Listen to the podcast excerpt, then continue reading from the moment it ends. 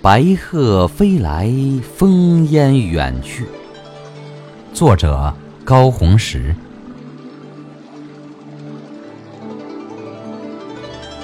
法库是个多年与之为邻却不曾相识的地方，也是个一经相识就不忍相弃的地方。自从初夏第一次来辽峰山庄小住一夜。就对法库的山水云天有了梦魂萦绕般的依恋，在不到两个月的时间里，竟然是第三次又来到这里。说来奇怪，法库离省城真的不算远，那么气候温度也该区别不大。然而两乡里对比之下，竟然就有了山区与平原气温的截然不同。也有了喧闹都市与清雅之处完全不一样的画风。就在车子驶入高速路法库路段时，遥望窗外，心情便会随着云天的变换豁然开朗。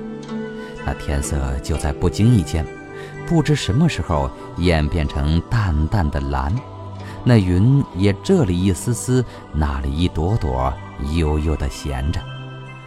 与之相呼应的是群山青黛，起伏连绵，树木植被远远近近，深深浅浅，还有那高高低低的白色风力发电塔，随着山脊的起伏，有亭亭高立的，有隐隐露壁的，因了所处位置的不同而得风不一。有的急急旋转，有的懒懒轻摇，仿佛合唱着一首风歌的旋律，抑扬急缓，余声波远。此刻，想起那些展现瑞士风光的明信片，似乎哪一张也不如眼下鲜亮的风景来的活泛，美得入画。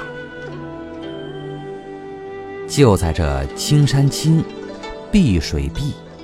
天无尘，地铺绿的环野风光中，忽见一处高耸的楼宇，古色古香，高高角角地拔出绿海，直向云天。这就是白鹤楼。从第一次远观它的那一刻，就渴望着以一个他乡游客的视角去走进它，观赏它。这次来辽峰山庄。山庄董事长武大哥总算能在百忙之中抽出时间，尽地主之谊，陪我们一家三口去观赏白鹤楼了。趁着上午八九点钟，天气尚凉爽，大哥带我们出了山庄，特意绕路慢行，顺便参观周边景色。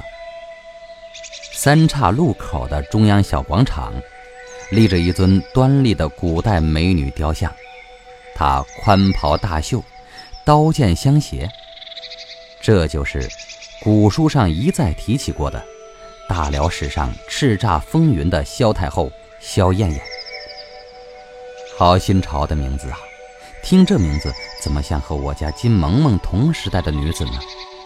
然她却是一位青史留名的女军事家、政治家。在萧太后摄政时期。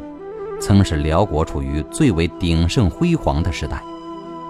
黑俊高大的塑像，令我们在仰视他的时候，倍觉透过久远的前朝烽烟，他仍目光深邃，运筹帷幄于拔剑挥手间。在那个男权社会中，一位女子能够这样备受推崇，可见其是多么的出类拔萃。这白砖铺地的空旷广场，绕雕像四周刻印着四个漆黑的大字，这就是大辽文字，看着像汉字，却一个不认识。我们胡乱猜测，也许写的是东南西北。辽代风情小镇，正与辽峰山庄斜对，两乡里建筑风格十分契合。一排排楼宇之上都是长檐青顶沟，弯着两只牛角的造型。也许，这就是契丹族崇尚的青牛写照。白色的长墙上浮雕图画，也是讲述那段久远的青牛白马之传说。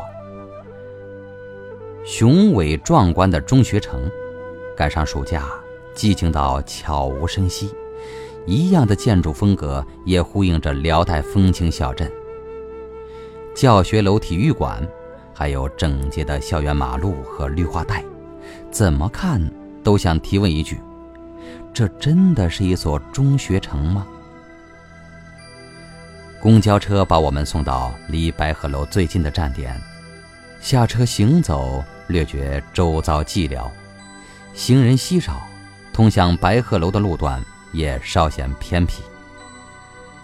当转到正门方向时，那座几度遥遥相望的白鹤楼赫然面对。虽说是我行走，他屹立，却怎么猛然似见他箭步出场来了一个白鹤亮翅的感觉呢？白鹤楼整体造型宏伟而清俊。没有在哪里突出一个白色，而关楼的综合视觉，却看它乃是一座白亮朗秀、书剑神韵共存的建筑。忽然就想起苏东坡《后赤壁赋》中的描写：“是有孤鹤横江东来，翅如车轮悬长缟衣，戛然长鸣，掠毛舟而西也。”白鹤楼在万绿之海间孤傲独立，或这般也是悬长缟衣，戛然长鸣。仙风道骨，自舞翩跹吗？白云飘逸于其身后，似在烘托他的伟岸身姿。走进白鹤楼，里面的空间出乎意料的大。原来这是一座辽文化博物馆，有关契丹。有关大辽，有关白鹤，有关法库，这里告诉你的都是千年前演绎至今的史实，还有一个民族的崛起和消亡。迎面便是那首千年前契丹诗人的大作《契丹风土歌》，朗读一遍，顿觉回肠荡气。那是契丹人民驰骋草原。游牧涉猎的宏大场景，就像同时期大宋朝著名的画作《清明上河图》里所展现的民俗民风。读来，北方民族的生活场景仿佛也如画面般了然。在一一浏览展品实物时，于展柜中发现了一枚大辽朝钱币。其外观上和我们所熟悉的古代钱币没什么两样，也是在方孔四周铸刻了四个辽代契丹文字，意为“天朝万顺”。我和女儿同时惊奇地发现，这不正是萧太后雕像四周那几个字吗？白鹤楼这座楼宇共有七层，其中三层设有观景回廊。我们不愿放过任何一次观赏机会的，环绕这每一层回廊，站在这回廊之上，四下里俯瞰，山川与城市尽收眼底，放眼辽阔与无碍的远眺，望得见天边的青山带影，看得清荷塘湖泊的水映云天，如带的公路，碧色的田园。清洁而唯美的小城，就在山水的簇拥中，安静成一幅立体三维的画。天地大美，风光无价，好一段天清气朗、惠风和畅的好时光。这就是此刻登高一望的感受。白鹤楼正是与著名的黄鹤楼相对应，且还有一番扯不断的关联。首先，它们缔结为姊妹楼；其次，黄鹤乃白鹤雏鸟。原来古人诗句里的“黄鹤一去不复返，白云千载空悠悠”，却道那黄鹤哪里去了？黄鹤作为一种候鸟，在前往西伯利亚的途中，会在法库的欢子洞湿地驻留一个时期。此时的黄鹤已在慢慢的迁徙途中，全身羽毛换成了白色，露出了漂亮的身姿。在科学不发达的古代，世人是无论如何也不会解开黄鹤从此消息杳然之谜的。坊间有白鹤与萧太后之间白鹤救主的故事流传，因此大辽朝奉白鹤为神鸟仙鹤。相传奉萧太后之命，白鹤楼始建于公元九九二年，后因战乱未能竣工。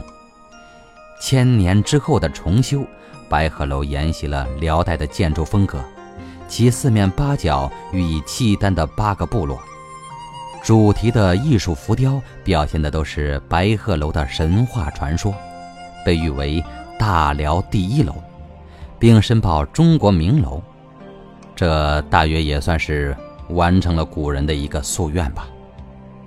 静观博物馆壁挂上的大幅画作，看辽方金戈铁马、旌旗飞卷，与大宋军队对峙的古战场，心中忽然涌起万般感慨。像那宋徽宗看成一代书画宗师，治理国家却手忙脚乱、胸无章法。假如人尽其用，只让他去做大宋的书画院院长，而把皇位让与勇武智慧之人，大宋何以会亡国？遂又想起了之后崛起的金军，想起钦徽二帝的悲惨结局，想起岳飞的精忠报国。想起杨家将的戍守边疆，历史从来没有假如。透过前朝又前朝的光阴帷幕，荡开一层又一层的历史烽烟，朝朝代代更迭如棋，总在上演着胜负成败。不变的唯有沉淀下来的华夏五千年文明史，民族连着民族。时光叠着时光，一起凝成了中华民族的文化瑰宝。无论是行走神州，还是观赏古迹，一切令我们不断引以为傲。白鹤飞来，烽烟远去。再次问候你，今朝法库，昔日大辽。